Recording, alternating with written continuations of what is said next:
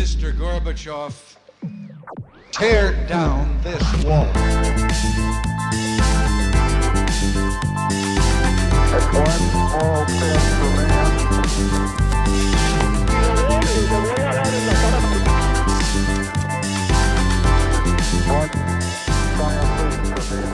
Hola, buenos días a todos y bienvenidos a un nuevo programa de Acá Parchando.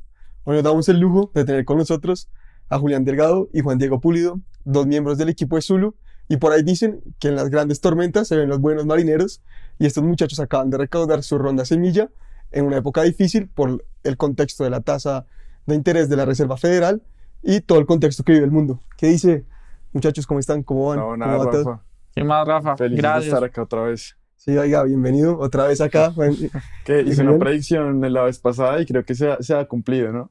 Sí, marica, la vez pasada que, que viniste todavía no, no habían pasado las elecciones, no, pues como que el contexto estaba más tranquilo y el peso colombiano todavía estaba un poquito fuerte, pero sí, la verdad que con, con toda la incertidumbre que se ha vivido, pues tu predicción se hizo, se hizo realidad. Así que a todos, señor, su honor. Lamentablemente. Sí.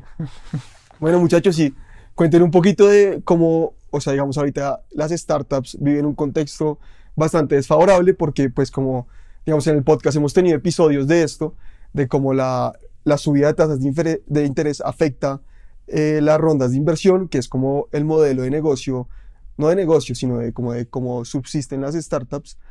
¿Y cómo fue recaudar ronda en este contexto para ustedes? Eh, ¿Cómo que fue, fue mucho más difícil que si lo hubieran hecho el año, el año pasado? Claramente, levantar ronda en estas épocas ha sido más difícil. Curiosamente, nosotros nos sucedió además dos cosas. No solamente la subida de las tasas de interés, sino también el crypto winter. Eso quiere decir que ahorita cuando Bitcoin alcanzó a casi precios de 60 mil y bajó a menos de 20 mil, y nosotros al estar metidos durante, dentro de ese ecosistema. Entonces fueron dos golpes al mismo tiempo. Eh, ¿Qué pasó? Y básicamente lo que nosotros hicimos, nosotros levantamos nuestra primera ronda en presemilla por 1.4 millones. Eh, en marzo salimos a anunciarla. Con eso nosotros pues básicamente pues ya nos da un runway para pues básicamente salir por 18 meses a levantar, probar obviamente más el MVP, pues salir con, con todos los usuarios. Eh, durante marzo y ya a principios de abril, la verdad Zulu tuvo un arranque muy bueno. Eh, salimos nosotros eh, primero en Colombia y pues montando una operación en Venezuela para simplemente hacer las remesas sin hacer ninguna parte de growth allí. Y la atracción fue tan buena que nosotros después de haber estado con inversionistas eh, en Estados Unidos y pues simplemente haciéndoles un update, contándoles acerca de Zulu, eh, nos llegó un term sheet eh, de una manera pues la verdad interesante. O sea, siempre conseguir el lead hacia la parte más difícil, sin embargo la atracción de Zulu que tuvo en simplemente dos meses, pues fue muy bueno. Con eso nos llegó el term sheet justo antes de que pasara este crypto winter. En ese momento ya los, las empresas, eh, eh, las demás empresas y las demás startups ya estaban sufriendo porque durante todo el semestre pasado, pues obviamente estuvo difícil de. Sin embargo, llegó ese term sheet y ahí aclareció un poquito las cosas. Sin embargo, eh, a las dos semanas se cayó los demás stablecoins, que obviamente nosotros también operamos bajo un stablecoin que es USDC. Ahorita les podemos contar más.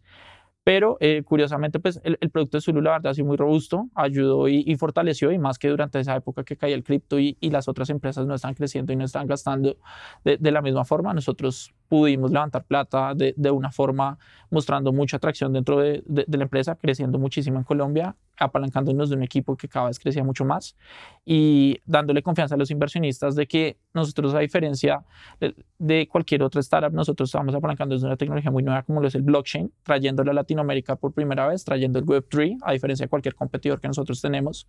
Y eso nos permitió, pues, obviamente, escalar la tecnología mucho más rápido, llegar a muchos más usuarios y por, y, y por detrás, básicamente, que los usuarios no tienen que conocer acerca de blockchain y de Web3 para operar por medio de Zulu. Entonces, lo vuelve un producto muy interesante, muy fácil de usar y muy fácil de escalar, que pues a los inversionistas les pareció súper interesante. Bueno, yo como usuario de Zulu, yo no sé nada de blockchain ni de Web3, pero lo que sí veo es que yo ahorita empecé a trabajar hace unos meses y creo que como todo buen latinoamericano, veo cómo los precios suben y cómo mi, y cómo mi sueldo es el mismo. Y esto es principalmente el problema que ustedes creo que solucionan, ¿no? Es mantener la capacidad adquisitiva de la gente. Y quería, pues para alguien que es muy, digamos, que no tuve la formación en, tecnología, ni en blockchain, ni en Web3, ¿cómo soluciona Zulu este problema? ¿Qué hace que Zulu, digamos, solucione mediante la stablecoin y mediante esta tecnología, cómo la implementa y cómo, digamos, logra que la gente ahorre de este- eh, en una manera más estable. Listo. Pues mm, nosotros utilizamos, nos apalancamos de un, un stablecoin. Es básicamente una cripto em, cuyo precio es, como lo dice, estable, es uno a uno con el dólar. Entonces, ¿cómo, cómo se hace para que esta cripto mantenga este valor de un dólar? Es muy sencillo. Ellos tienen em, cuentas bancarias en Estados Unidos y tienen activos libres de riesgo como eh, TES. Y básicamente, em, a través de estas inversiones, mantienen siempre, siempre que haya un dólar em, en, en una de estas cuentas o invertido en uno de esos activos libres de riesgo, hay un USDC que está respaldado por ese valor en, en la, en la blockchain. Entonces es, es una paridad uno a uno y eso lo hacen pues eh, muy estable y muy, como muy robusto. Em, digamos, ese es un tipo de, de, de stablecoins. Hay otros como los algorítmicos que son un poco más riesgosos. Em, si quieren, ahorita podemos discutir un poquito más de cómo funcionan los stablecoins algorítmicos que hemos visto casos como el UST que se cayó hace poco y pues generó pérdidas a miles, miles y miles de personas. Espérate, ¿qué, Eh, qué son los stablecoins algorítmicos? O sea, y cómo diferencia un poquito de lo que ya, ya explicaste, pero un poquito más. Listo. O sea, el stablecoin, pues nu- nuestro stablecoin, el USDC, el que utilizamos, eh, como te decía, tiene un valor, tiene, está respaldado por un valor real, digamos, en el mundo real, que son pues estos dólares y estos em, inversiones en activos libres de riesgo. Ok. Los algorítmicos, digamos, se basan en otro modelo. Por ejemplo, el UST em, era como una dualidad con otra, con otra cripto que se llama Luna, que era la- como la nativa de ese blockchain. Entonces, era algorítmico en el sentido que em, cuando el, el UST, que siempre debería valer un, un dólar, eh, bajaba de precio, se emitían más lunas y eso hacía pues que, digamos, se equilibrara la oferta y demanda entre estas dos. Entonces, otra vez recuperaba el, PEG. El PEG es básicamente el valor de un dólar. Entonces, volvía a recuperar el PEG de un dólar em, y pues eh, el, el proceso inverso. O sea, si subía, pues se emitían menos y así se, como que se regulaba. El tema es que em, hace unos meses pues lo atacaron, no, está- no se sabe muy bien quién los atacó exactamente, pero pues em, digamos, vendieron cantidades muy grandes em, de UST y eso hizo que perdiera el PEG y digamos fue tan grande como esa venta masiva que hicieron que no, que no fuera tan fácil de recuperar el PEG como lo venían haciendo con el, el algoritmo.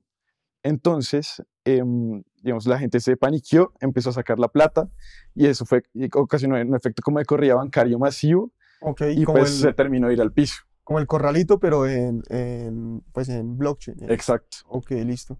Entiendo. Y digamos, pues, digamos que yo, como cuando vino Sebastián Pomárico, que es un tipo que, a pesar de que es abogado, sabe muy bien, pues, el tema de cripto, blockchain y de todos estos temas, yo le decía que el cripto es de esos temas de los que uno habla y para dárselas de culto repite los conceptos, pero en verdad uno no sabe, como que uno, si lo pueden explicarlo, no, no, no sabe muy bien cómo, pues, qué es realmente por qué el blockchain es tan revolucionario para el mundo. Y Julián, tú que eres como la persona que, pues, que de las que más debes saber en Colombia de esto, ¿qué es lo que es tan especial del blockchain para, para la gente que es como común de, pues, de, a pie, más o menos? ¿Por qué, porque esta tecnología causa tanto debate en, en todo el mundo?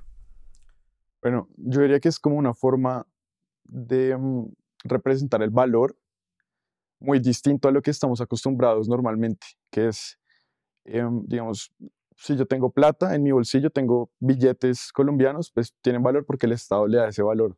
Pero nada lo respalda. Pero Pues, pues la confianza. es la confianza, exacto. Eh, Con el caso del blockchain, eh, en el código está escrito que yo tengo ese, ese, esos fondos asociados a una billetera. Y eso está escrito en un código que es eh, práctico, o sea, que no, no se puede, o sea, no se puede cambiar. Es decir, em, se van firmando nuevas transacciones, se van abriendo nuevas billeteras en, en el blockchain, pero lo que ya está, o sea, se tiene como un track, como un récord histórico de, esas transacciones, de todos los movimientos que han habido. Y eso es lo que hace que haya como cierta confianza en que esos, esos eh, fondos, eh, el, el mercado les da el valor, lógicamente también, o sea, no es como que eh, yo mañana cree una blockchain nueva y diga que vale 10 billones de dólares, pero porque no es así, pero pues también es parte como de el mercado es el que le da ese valor y la gente pues lógicamente ha reconocido el, el, potencial y como el valor añadido que trae este tipo, esta forma de resguardar valor eh, que te permite hacer transacciones eh, internacionales sin límites de montos, eh, anónimas, o sea, tiene un sinfín de, de oferta de valor ahí que es muy, muy interesante. Em, y pues sí, básicamente eso es, digamos, como lo que le- la gente le ve, ahí es donde la gente le ve realmente el valor a blockchain frente a, digamos, un sistema financiero tradicional. Ok, de acuerdo, entendido. Y digamos, porque en estas épocas que han sido, en que el mundo ha vivido un contexto económico tan complicado, ¿a qué, a qué se debió la fluctuación en el, en el precio del Bitcoin? O sea, ¿cuál es su, para tipos que están en la industria, cuál fue su análisis de eso? ¿Hubo mucha compra de Bitcoin como para hacerse rico rápidamente y ahora ha habido una corrección o como, o como, cuál es tu análisis ahí de, de- lo que pasó con Bitcoin este año? Bueno, pues bajo mi perspectiva, sí, es como una- uno de los factores que hizo, que causó como ese invierno cripto, eh, pero pues también ha- han habido bastantes, o sea, nosotros pensábamos, o sea, se pensaba en algún tiempo que de pronto el mercado cripto se comportaba a la inversa del mercado, del resto del mercado, pero pues ya, ya O sea, como, como forma de resguardar valor. como forma como de el oro. resguardar valor. eh, exacto. O sea, como, el que Bitcoin reemplazara el oro en... correcto. Y, Pero- no, y, no, y no ha probado ser así. pues ya, ya nos dimos cuenta que no, porque Ok. también como que esa caída del mercado en general también le pegó mucho a, a este mundo. Y mm, bueno, también otras cosas como lo que ha pasado, como lo que, te lo que les contaba el UST, em, es algo que también restó confianza, lógicamente, porque era pues un blockchain de los más importantes, de los más grandes, pues que se cayera así de la noche a la mañana, como que la gente dice, hey, esto no es como tan seguro como, como se pensaba, ¿no? Pues son casos excepcionales, pero eh, también, también afecta. Y pues el, el resto, como el contexto mundial también, em, en últimas, el blockchain también apalanca muchos proyectos que están relacionados con eh, el mundo real, con el mercado real. Entonces, si el mercado real cae, pues lógicamente eso también va a tener de, de alguna u otra forma un impacto, eh, digamos, en el mercado blockchain, el mercado de criptos. ¿Qué, merca- qué, qué mercados del sector real están apalancados por blockchain, digamos, en, en donde se ha visto cómo implementado esto, esta tecnología? Uf, hay, hay muchos proyectos, o sea, realmente, de hecho hay muchos blockchains, blockchains cuyo, cuya oferta de valor se basan en proyectos que existen en el mundo real. Entonces, em, digamos, específicamente, pues hay, e incluso, o sea, pues, es, es, es como algo muy exploratorio, Ok, em, pero digamos, em, en el sector de inmobiliario, por ejemplo, ya hay propiedades que se están, digamos, haciendo como crowdfunding a partir de criptos. Eh, pues se, se hace como que una propiedad es como un NFT, pues lo- lo- así pueden como venderlo o simplemente como que la tokenizan y la parten en pedacitos y así hacen como que gente pueda invertir en estas propiedades, em, digamos, sin necesidad de como tal comprar un pedacito de la casa, sino estás comprando como un, un pedacito del, del, toque- del token de la casa. Entonces es ok, como- o sea, la, la casa está representada en el blockchain. Ok, exacto. Entendido. Y muchachos, ¿cómo, cómo es, digamos, aunque ya grabamos un podcast, pero para ese momento, pues estábamos empezando, así como ustedes, y este año, pues para nosotros también ha sido una locura lo mucho que hemos crecido. ¿Cómo es la historia Zulu? Como, o sea, a partir de donde ustedes dicen, bueno, en Latinoamérica se tiene que solucionar eh, este problema, porque digamos, en Colombia inclusive es de los países en donde, a pesar de que la moneda se ha devaluado, pues digamos que Colombia no es como Argentina o como Venezuela, donde la inflación realmente ya está desbordada, pero como, como dicen ustedes, bueno, este es un problema que la gente necesita, que tiene que solucionar y lo vamos a solucionar así y va a ser con estos socios. ¿Cómo, cómo, cómo surge esta, esta iniciativa? Zulu, yo creo que la parte curiosa es que nace desde el interés de Jaime y Esteban en cripto, que pues ellos no son los que están acá. Y básicamente ellos son dos personas que han sido, Jaime ha estado más de siete años en cripto, Esteban desde hace más de tres años. Algunos, eh, eh, Esteban creó un muy buen portafolio, ayudó a su familia, la verdad, durante, por ejemplo, toda la pandemia, crear un portafolio muy, muy interesante de cripto y con eso ganaron. Y ellos siempre tenían el interés de, de generar algo con cripto. Surgió generalmente de esa forma. Sin embargo, ¿qué pasa? Zulu como tal se dio cuenta eh, de- desde el día cero, entendió muy bien que nosotros nos tocaba apalancarnos de un mercado que fuera mucho más grande. Resulta que el- la adopción de cripto en Latinoamérica sigue siendo muy baja. Si tenemos países como Argentina, donde ya el 30% de las personas ya usa cripto, El 30% de argentinos ya en usa Argentina ya usa cripto o ha usado alguna vez cripto, pero llegamos a otros países donde la adopción ha sido mucho menor. En Colombia, ¿en cuánto está, sabes? En Colombia tiene que estar menos del 10%, sin embargo, es de los países que más tiene usabilidad del cripto a nivel mundial. Pero igual sigue siendo un mercado muy chiquito. Si nosotros miramos toda la, la cantidad de latinos que hay, más de 500 millones, la adopción del cripto sigue siendo muy baja eh, totalmente en Latinoamérica. Entonces, si bien hay una necesidad, hay un mercado súper interesante en el cripto, que pues obviamente sube, baja y todos los temas, tienes que llegarle a las personas de una forma mucho más fácil y mucho más sencilla, como lo es basado en un dólar. Y pues en este caso es un dólar totalmente digital, que ahí es donde viene la parte bien interesante azul. Es como tú te apalancas de la tecnología blockchain, de la tecnología de, pues como tal, el cripto por detrás, pero que se lo haces ver a la gente de la forma más fácil. Si tú le vas y le hablas a la persona de un Bitcoin, eso es algo mucho más difícil. Y hoy en Sí. día genera cierto desconfianza. Es cerca de cierta desconfianza, porque tú lo ves así, para la persona común lo ve como una acción. Entonces, básicamente lo ves que eso sube, baja, y, y además de eso, a veces la gente no conoce el soporte y cómo funciona por detrás. Si vas simplemente por un producto tan básico como lo es el dólar, el dólar es un, la moneda emblema para los latinos. Siempre las personas se compran, dólar- se compran dólares nivel internacional, Estados Unidos está como la patencia a nivel mundial, y tú ves los segmentos de cómo viene, la, vi- viene ahorita la evaluación en diferentes países, que la evaluación después trae inflación. Eh, pero si tú ves Perú, ves Chile con las elecciones que tuvo, ves Argentina, cómo está, y claramente pues en este momento llegó Colombia, eh, y así subsecuentemente en, en Latinoamérica se ha visto eso.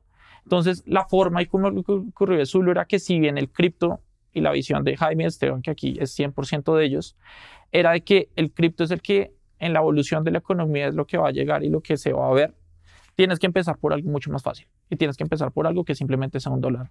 Y el dólar, pues claramente, afortunadamente, ya cuando Circle y Coinbase crearon esto hace ya dos, casi tres años, eh, ¿Quién- ¿Quiénes lo crearon? Perdón. Circle y Coinbase son de los dos exchanges más grandes del mundo. Crearon esta stablecoin que nosotros hablamos, que es el USDC, que es la que ahorita Julián mencionaba, que está respaldado uno a uno y bueno, todos estos temas.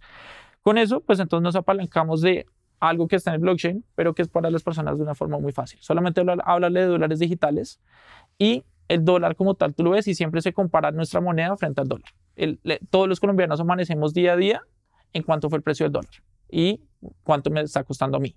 Si sé que el dólar está a 2.000, pues chévere, pero en este momento está a 4.400. Las personas ya perdieron más de el 50% si hubieran empezado a ahorrar desde hace cinco años en dólares. Obviamente todavía está la oportunidad y nosotros todavía creemos que esto todavía puede seguir afectando el bolsillo de cada uno.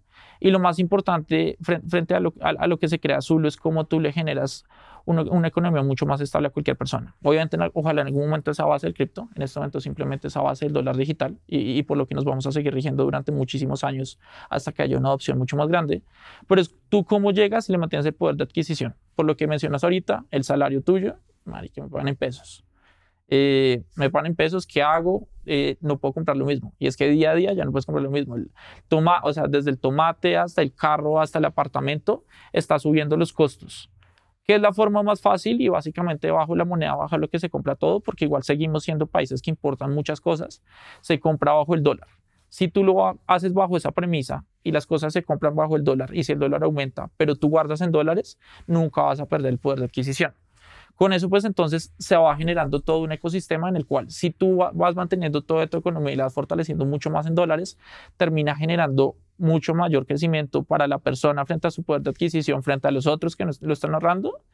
Y aún así, después entonces ya Zulu le empieza a generar más servicios financieros que ya van a venir más adelante. Eh, que ya ahorita va a venir una tarjeta, que nosotros ya cerramos eh, el acuerdo con un, un gran partner, no podemos todavía decir con quién, pero ya, ya está cerrada ya hay un equipo trabajando con esto eh, y vamos a salir próximamente con esta tarjeta. Sobre eso también ya los usuarios no solamente es que ahorren, sino renten y rentar bajo una solución que verdaderamente sí genere una rentabilidad real, que eso es súper importante porque hay otros jugadores cripto, otros jugadores que están ofreciendo temas de dólares que están ofreciendo rentabilidades que verdaderamente ellos no están produciendo, sino que están, simplemente quemando plata o usando plata de otros usuarios, que eso fue justo con el Crypto Winter. Varios crypto lenders estaban generando rentabilidades falsas. Y básicamente lo que hacían era de un modelo piramidal. Cogían la, la gente que ya había entrado antes, le estaban dando plata a la gente que estaba entrando ahorita. Y en ese momento, algún momento quiebra. ¿Y cómo piensan hacer el tema de la rentabilidad en, eh, dentro Mm. de Zulu, en un, en un stablecoin? ¿Cómo funcionaría la rentabilidad? nos apalancamos de instituciones financieras certificadas en Estados Unidos. Eh, con eso, pues entonces nos da mucho la tranquilidad de que, pues obviamente, la plata que se presta es la plata que verdaderamente sí genera una rentabilidad y se le está cobrando una persona del otro lado.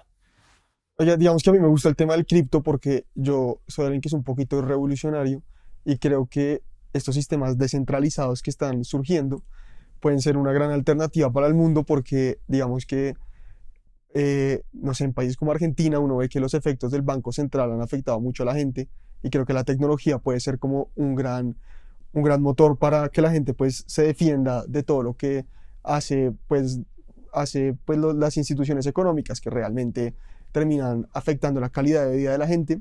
Y hay un concepto que creo que está ligado a esto, pero que me gustaría entender más y que tú trajiste hace poquito y mencionaste, que es el de Web3. La Web3, ¿qué es? Que yo, digamos, no la, la oído mencionar mucho, mi hermano la menciona bastante, pero a mí pues, me- me gustaría que me explicaras un poquito más de qué se trata. Ok, Web3, digamos, es un concepto em, que se diferencia de Web2 en el sentido que cada usuario es dueño, em, digamos, de, sus- de su, digamos, de su contenido, de sus tokens, de, digamos, algún tipo de valor que tenga. Em, por ejemplo, digamos, un, un- un ejemplo de Web2 y para comparar un poquito frente a Web3 sería, por ejemplo, Instagram. Instagram, eh, digamos, un, un usuario puede subir fotos, pero en últimas esas fotos no pertenecen como tal al usuario, sino están en, están en Instagram. Digamos, Instagram es como el dueño de esas fotos. Eh, en el caso del Web3, no sé si pues, tengan contexto de cómo de, de los NFTs y el tema del arte digital y bueno, otro, otro sinfín de, de ejemplos que existen. Básicamente NFTs son como tokens, eh, digamos que, por ejemplo, una, una obra de arte o una obra, una pieza de arte digital una pieza de, mm, bueno, de cualquier tipo como de arte puede estar, eh, digamos, representada en un token. Un token, digamos, no fungible, que significa, pues, es, es como una unidad, no es como un token como tipo, eh, digamos, una, un- un- un- una cripto, una criptomoneda que puede ser como 1.35, sino que un token, pues, es, es una unidad, no, es- eso no se puede dividir. Em, y eso, eso, ese token pertenece al usuario y, digamos, en el blockchain está respaldado que ese usuario o esa, digamos, la billetera a la que pertenezca ese usuario, em, ese token eh, está asociada a esa billetera, es decir, es de ese usuario. Y pues si ese usuario, eh, digamos, decide el día de mañana eh, salir a vender el, token, salir a vender el arte, pues lo puede hacer, eh, digamos, lis- listándolo, en listándolo en el mercado. Entonces, em, digamos, habría una certificación de que ese token perteneció a ese usuario y ahora pertenece a otro usuario, por ejemplo. Entonces, se podría decir como eh, Web3 básicamente lo que significa es el usuario es el único dueño eh, de sus fondos y están administrados por él. Eh, digamos, lo mismo con el tema del dinero. Digamos, en un banco tú vacías tu plata y mm, a ti te sale un balance en tu cuenta bancaria. Ese balance es una representación del valor que para el banco tú tienes. Y pues está, todo, todo el sistema digamos, lo respalda, lo, lo respeta, así funciona. El caso de Web3 es distinto porque, mm, digamos, el usuario es el dueño de sus fondos y, el, y el, los fondos están contenidos, el valor de esos fondos está contenido en su, propia, en su propio ecosistema, en su propia billetera en este caso. Em, es decir, si el día de mañana el banco se quiebra lo que, o no sé, pasa al- algún tipo de catástrofe o lo que sea, y por alguna razón el banco ya no puede responderte por tus fondos, pues los pierdes. El tema del Web3 es que em, esos fondos nunca se van a, pues no, no se pueden desaparecer porque están ahí, eh, digamos, está quemado en el código que esos fondos pertenecen a esa billetera y no hay ningún tipo de eh, institución, ni gobierno, ni, digamos, eh, fuerza mayor que pueda hacer que eso cambie, porque eso está ahí y así es como está, escrito. Es una como de las propiedades y de lo que hace bonita la naturaleza de, de Web3, que es como que el usuario es realmente el único que puede acceder a sus fondos y administrarlos como, como él quiera. Y ahí hablas de las finanzas descentralizadas. O sea, ahorita lo que, lo que menciona Julián, para que darle un espectro más grande, es el CeFi y el DeFi. Entonces, el CeFi es las finanzas centralizadas, o aquí yo voy a X banco, no quiero mencionar ninguno, eh, voy a X banco y ese banco es el que custodia como tal mis activos, es el que custodia mi plata. Si el banco se quiebra, pues lo que ahorita decía Julián, se va. Entonces, ¿qué es lo que termina pasando con estas finanzas totalmente descentralizadas? Es que cada uno es dueño y es custodio de sus propios activos. Eso, eso quiere permitir que uno es el único que lo administra, es el único que le da el go, es el único que dice quién lo puede usar. Porque, ¿qué pasa con un banco normal? El banco normal puede, va, hace, coge los recursos de uno y va y los presta a otro. Sí. Es un negocio para el, para el banco. Entonces, el, el banco puede ir a hacer lo que sea. Obviamente es negocio y, y- y entiendo muy bien cómo, entendemos todos muy bien cómo funcionan los bancos, pero pues ahí juega un riesgo. Juega un riesgo para las personas y también por temas de la protección de los datos, de lo que puedes hacer y pues que igual sigues corriendo un riesgo por detrás. En el otro, tú eres el que da el go, tú eres el que sabe producir las cosas, tú eres el que administra como tal todo el ecosistema y eres dueño de tus activos, de tus datos y de todas las cosas que juegan ahí. Eso abre toda una parte del ecosistema de ya dejar de pensar en que cada país es centralizado, porque cada país igual tiene un banco central.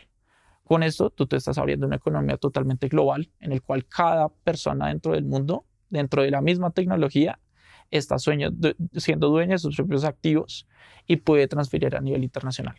¿Y ustedes creen que ese es un poquito el futuro del mundo? Como que el mundo le apunta a eso, con todo lo que, a que, pues a, a los sistemas más descentralizados.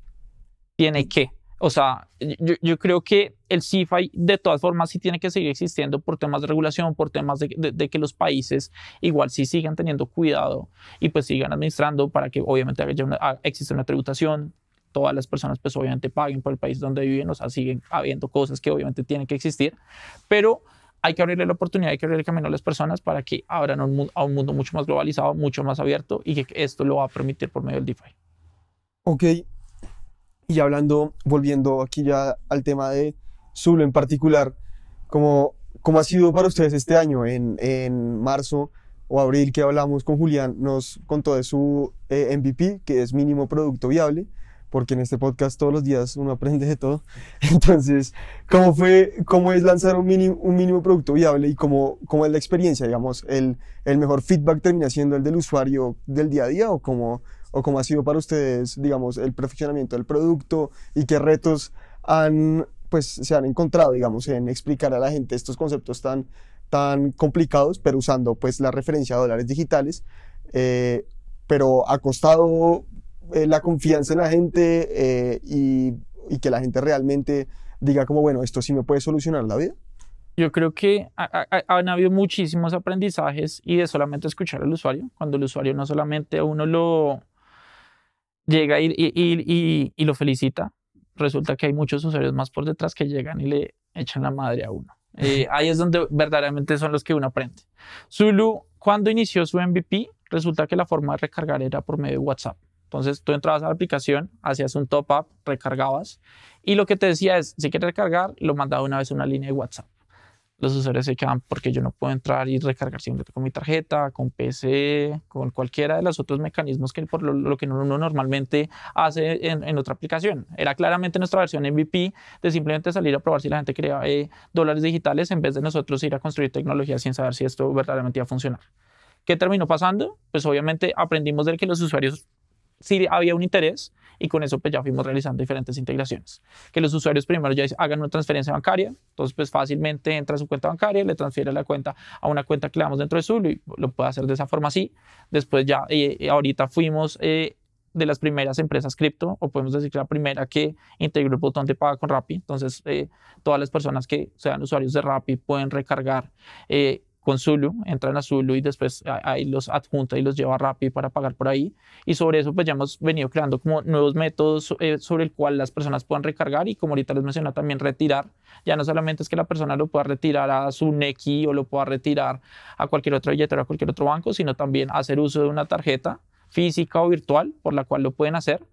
Eh, frente a los retos que ya encontramos, pues obviamente todos los días pues los usuarios, oigan, ¿dónde están mis dólares? porque no me recarga de una? Al comienzo pues claramente era una persona atrás subiendo los dólares. Ahora claramente eh, se está automatizando mucho cada vez mucho más el cash in y el cash out para que las personas pues sientan la experiencia y vean sus dólares de una vez ahí, recargados. Eh, y ahí con eso, pues hemos venido aprendiendo mucho en cómo avanzar mucho más en la tecnología, cómo darle una, una mejor experiencia al usuario, escucharlo mucho. De entre la, más madreada nos dan, más aprendemos. Porque pues los que nos felicitan, chévere, gracias. Pero a, yo creo que... a nosotros también nos tiran un hate en ese TikTok y en ese, y en ese YouTube, nos tiran un odio. Exacto.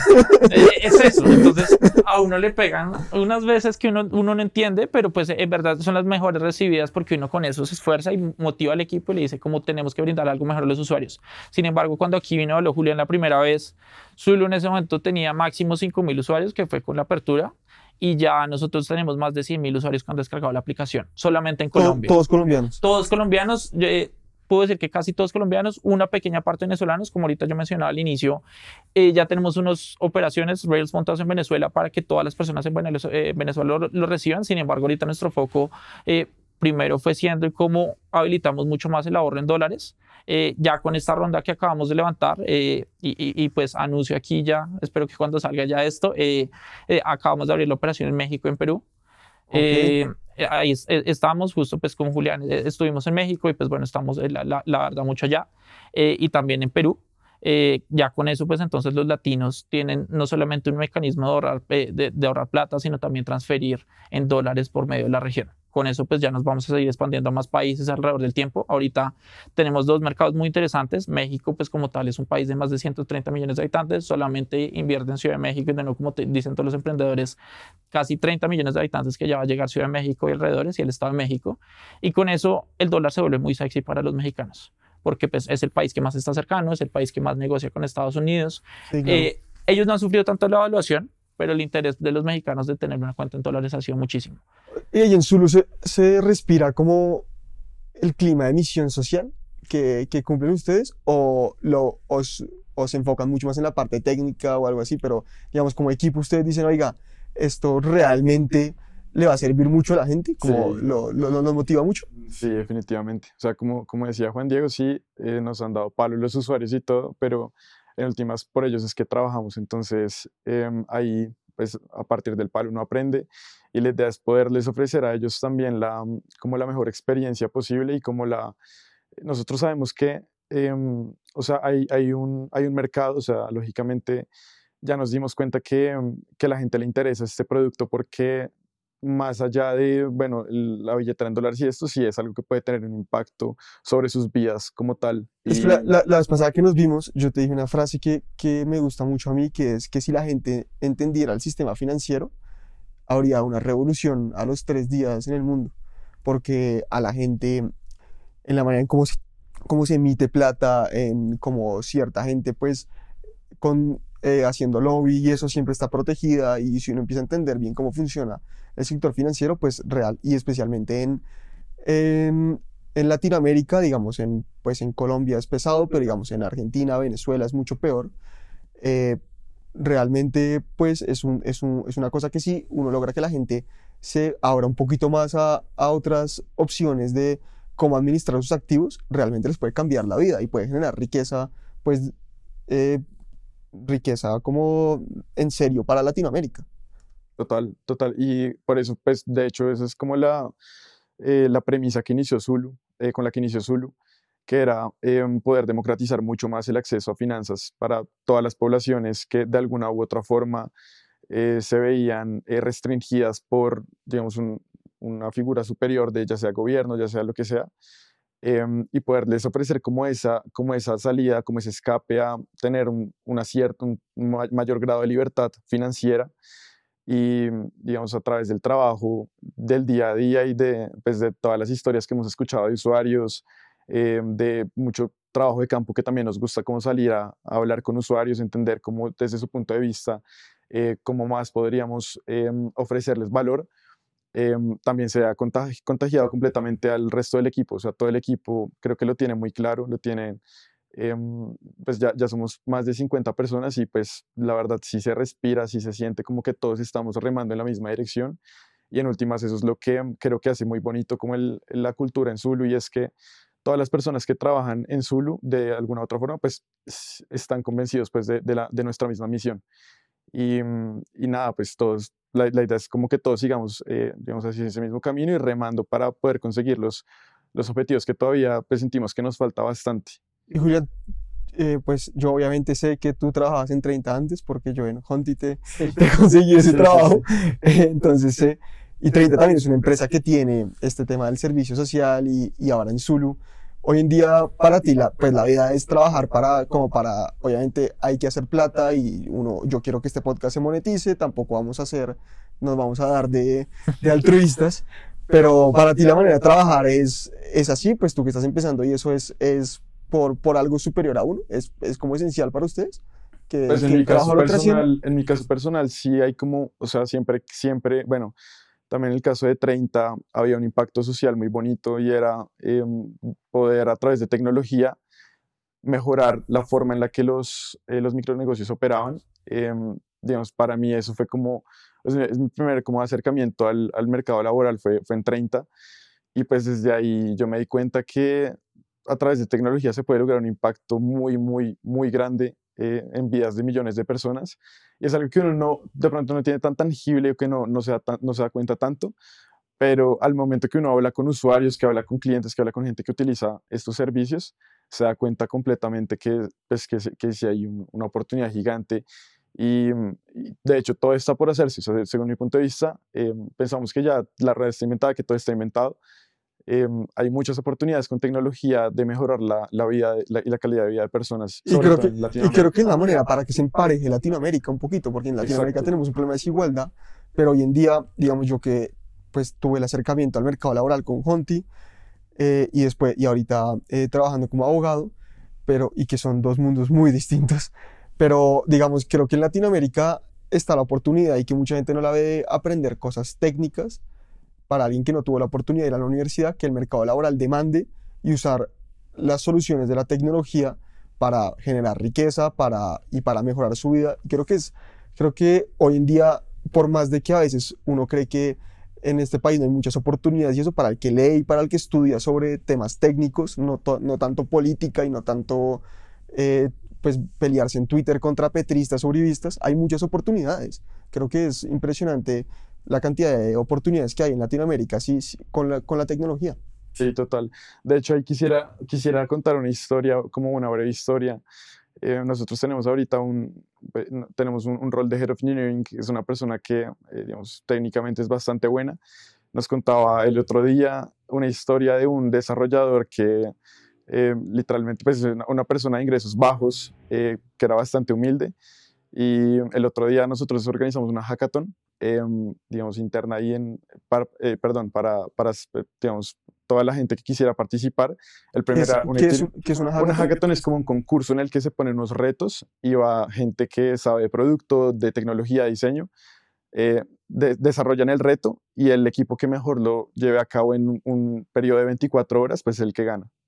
¿Y el que gana lo contratan ustedes? El que ganaba, pues estamos, estamos ahí en procesos con algunos de los que ganaron. Ah, eh, Pero digamos, hay un premio, el premio era un Ethereum, que son aproximadamente 7, 7 millones de pesos. Uf, eh, tremendo premio. Sí, era, era, un buen premio para 24 horas. Entonces, eh, bueno, el caso es que ese día, uno, e, este desarrollador que pues habíamos visto, Em, llegó, llegó en, un BM y pues es como impactante ver cómo la tecnología le cambia la vida a las personas, no solamente desde el punto de vista de el impacto, sino una persona que se involucra en el mercado de la tecnología que hoy en día pues está súper en auge, eh, tiene unas posibilidades de movilidad social muy, muy grandes, más que en casi cualquier otra industria. Sí, muchísimo más. Bueno, muchachos, entonces ya para, ya para cerrar, porque hablar con ustedes es difícil, porque yo soy un man que es eso es de, de, campo, de caballos, de derecho y, y, cuando hablo con ustedes hago mucho el esfuerzo, pero me cuesta y no les puedo, creo que ya no les puedo sacar más temas, pero vamos a tener aquí el cierre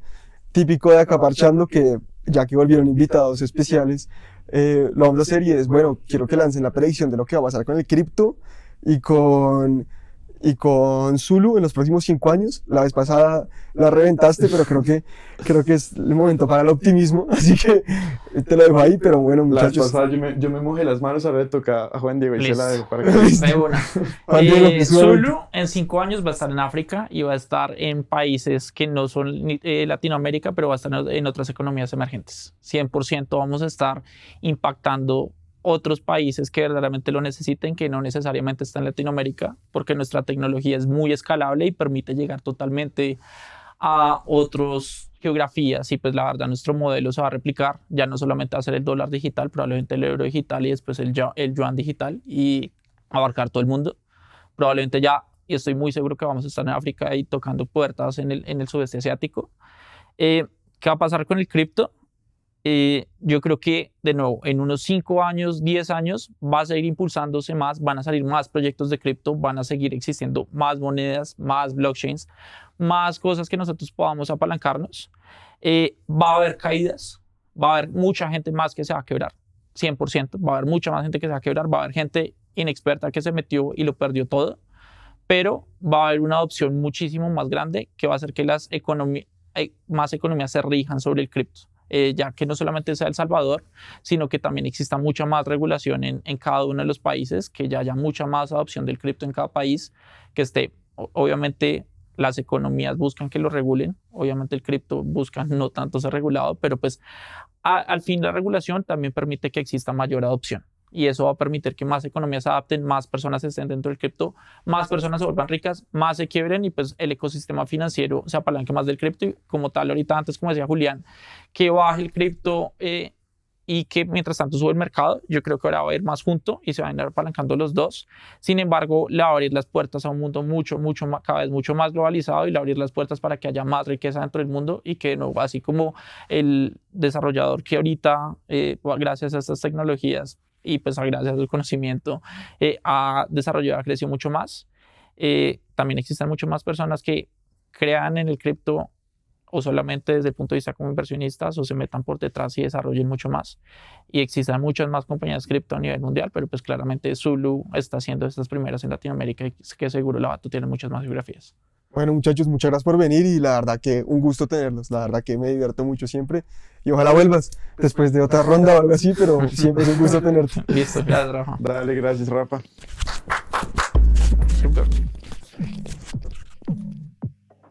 Mr. Gorbachev, tear down this wall.